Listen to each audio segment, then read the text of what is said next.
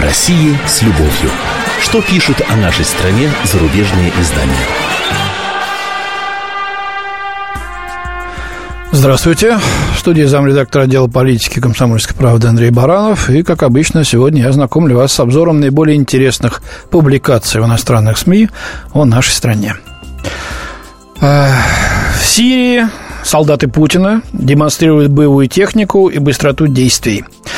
Эта демонстрация силы пугает, пишет Паоло Гуцинати в статье под названием «Русские слишком сильны, Америка в шоке». Статья напечатана в итальянской газете «Иль Джорнале». Ну, тема Сирии, естественно, была на уходящей неделе основной. С нее и начнем. Так вот, что пишет итальянец. Соединенные Штаты в шоке от увиденной военной силы русских в Сирии. Речь идет не только о новейшем и очень точном оружии, но и о стиле, быстроте действий и даже о наглости кремлевских СМИ. Кремль открыто бросает вызов американцам, сообщая о целях, которые будут подвергнуты бомбардировке, и о тех, по которым не будут нанесены удары, пишет корреспондент. Ну, вот тут я, конечно, сейчас сделаю небольшую паузу. В чем же здесь вызов или даже наглость, ей-богу, вот в толк взять не могу.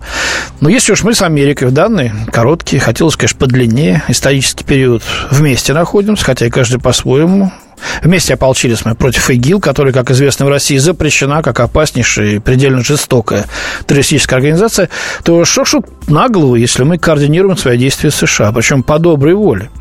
Они, кстати, этого делать не собираются. И в который же раз, меряя всех на какой-то собственный там вашингтонский аршин, усматривают здесь некий подвох или даже угрозу, угрозу, простите. Э, на самом деле все проще, мне кажется.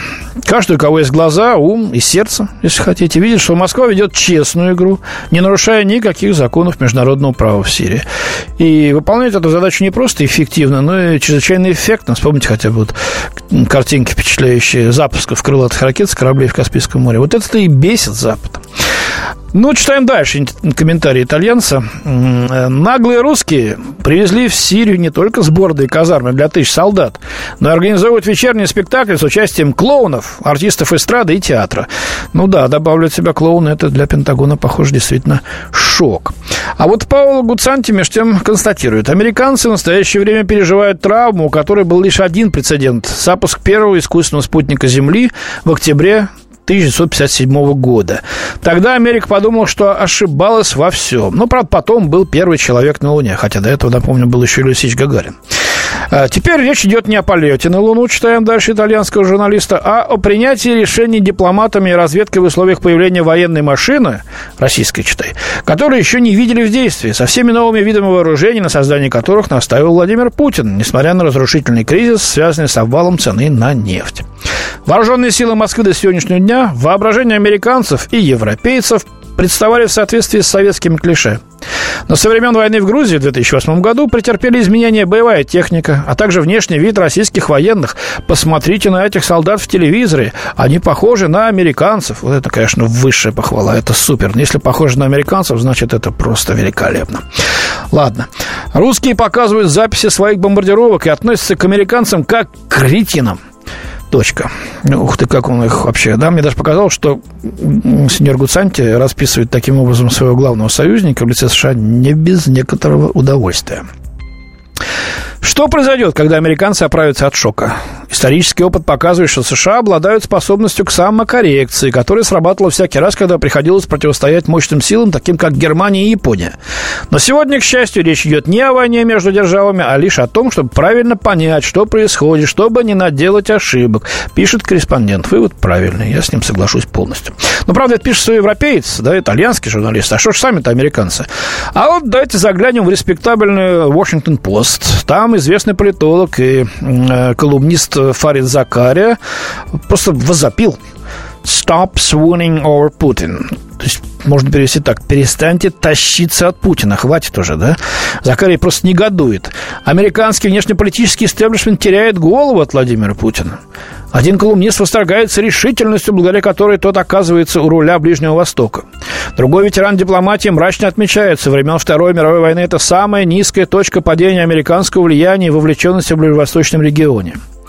Уже 25 лет с момента окончания Холодной войны Россия не была такой настойчивой, заявляет третий э, трезвомыслящий аналитик. Это правда, что Москва уже четверть века не совершала таких интервенций за пределами своих границ. Последний раз она это сделала в конце 70-х годов и 80-е годы, когда вторглась в Афганистан. И чем это закончилось для Советского Союза, задается вопросом Фарид Закария. Ну, намек тут прозрачный, да?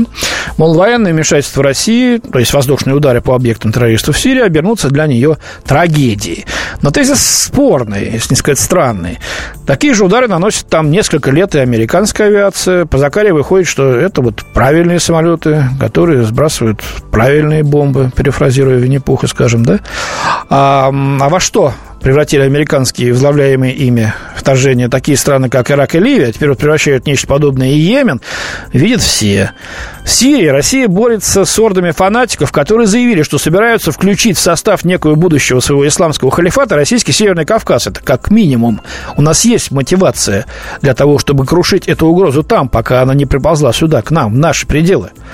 А вот за что воюют почти каждые пять лет, действительно, почти каждые пять лет воюют Соединенные Штаты далеко за пределами своих границ, с сотнями тысяч жертв, с миллионами беженцев, а, лишившихся крова, за право быть планетарным властелином, с единоличный контроль над мировыми потоками энергоресурсов, да, собственно, да, да, этих целей они и не скрывают, но только мы-то мы-то почему должны эти цели принимать и обеспечивать чужие интересы, подчиняясь какому-то там дяде со стеком и в пробковом шлеме? Не будет этого и не ждите.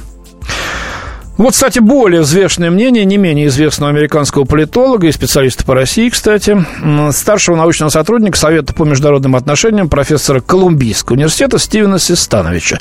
Его статья у Wall Street Journal называется предельно конкретно «Представляет ли Россия угрозу существованию США?» с вопросом. Причем словосочетание угроза существованию намеренно взято, взято автором в кавычки.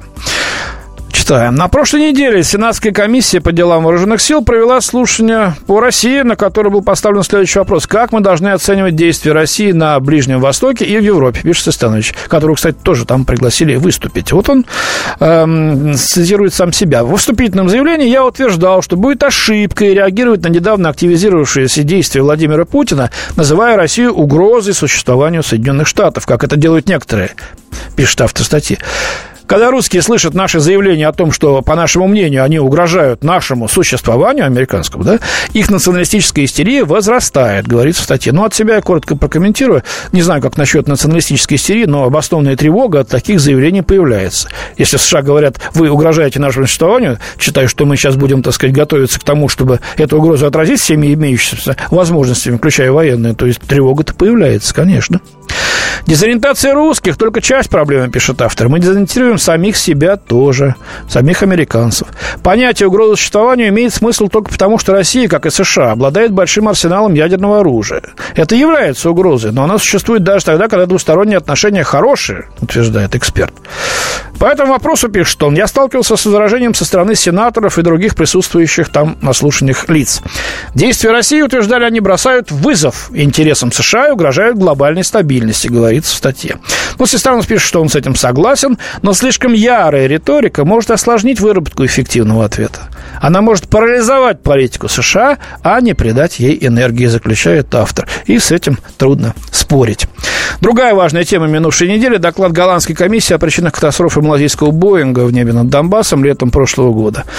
А наши коллеги, журналисты зарубежные, здесь ополчились на Россию. Вот характерный пример публикации Кристиана Нейфа в германском «Шпигеле». Как российские СМИ искажают голландский отчет о катастрофе рейса MH17. Доклад голландских следователей однозначен. Борт был сбит ракетой зенитного комплекса «Бук». В российских СМИ узнать об этом либо нельзя вообще, либо из косвенных только намеков, пишет Кристиан Неев. Одной из главных причин катастрофы называют то обстоятельство, что Украина не закрыла тогда свое воздушное пространство для гражданской авиации. Ну, а что, разве нет? Если бы закрыла, и ничего бы и не было, и катастрофы тогда. Кстати говоря, не рассекреченные до сих пор переговоры диспетчеров. Все закрыто украинцами. В российской столице, как говорится далее, подготовились, прежде всего, с помощью пресс-конференции «Алмаз Анте», производителя комплексов «БУК», состоявшегося всего за несколько часов до голландской презентации.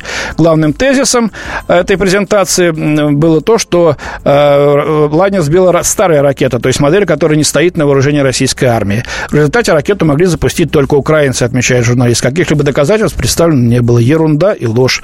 Представлены досконально феноменальные доказательства, вплоть до того, какие поражающие элементы применяются какие отверстия остались в Боинге. Вот, ну тут э, досталось и «Комсомольской правды». Э, особенно нагло выступила бульварная газета «Комсомольская правда». В частности, газета приводит следующие слова заслуженного летчика СССР. Голландцы выращивают хорошие цветочки, а авиационная составляющая посредственная. Даже некому было расшифровать самописец. Мол, они, по словам другого специалиста, фабрикуют доказательства, чтобы покрывать виновных. Ну, действительно, расшифровать самописца у голландцев экспертов не нашлось. Отправляли ящики черные в Великобританию и занимались их расшифровкой расшифровкой там. Но ни слова ни о наших многочисленных публикациях, ни о свидетеле нашем, который говорил и об участии украинского истребителя э, в этой трагедии, ни слова. Вот такое вот беспристрастное освещение. У меня на сегодня все. До свидания. В студии был замредактор отдела политики «Комсомольской правды» Андрей Баранов.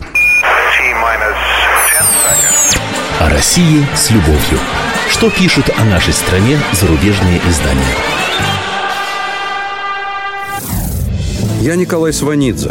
Я представляю вам свой, но основанный на фактах, взгляд на российскую историю 20 века. Один год, один человек. Знаменитый или иногда не очень, но который жил в то время. И само время, великое, драматичное, теперь почти забытое. Документальный сериал «Исторические хроники» с Николаем Сванидзе.